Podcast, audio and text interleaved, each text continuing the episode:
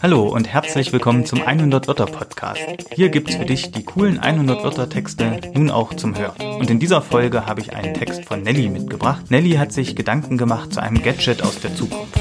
Das Ganze war Teil eines Schulprojekts mit dem Evangelischen Schulzentrum Chemnitz und das Oberthema war Schule in 20 Jahren. Und hier hat sich Nelly eben Gedanken gemacht zu einem Gadget aus der Zukunft. Und wie schon in der letzten Folge gibt es auch hier positive Sachen, aber eben auch negative, die man bedenken muss. Welche genau das sind, das erklärt euch Nelly jetzt.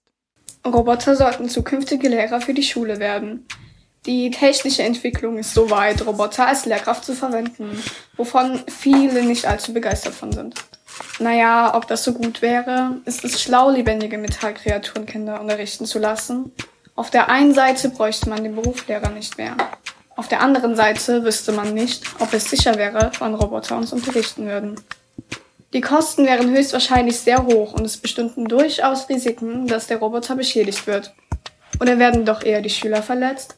Ein weiteres Risiko ist, dass die neuen Metalllehrer ihre Kontrolle verlieren und dadurch viel Schaden anrichten könnten.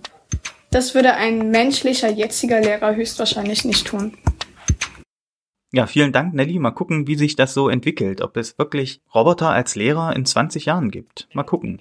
Diese Episode von Nelly war übrigens auch wieder eine besondere Folge, denn damit schließen wir das Unterthema Gadgets aus der Zukunft ab. Ein weiteres Unterthema haben wir noch. Ist mindestens genauso spannend und damit geht es in der nächsten Episode los. Ich hoffe, ihr schaltet wieder ein. Bis dahin, macht's gut.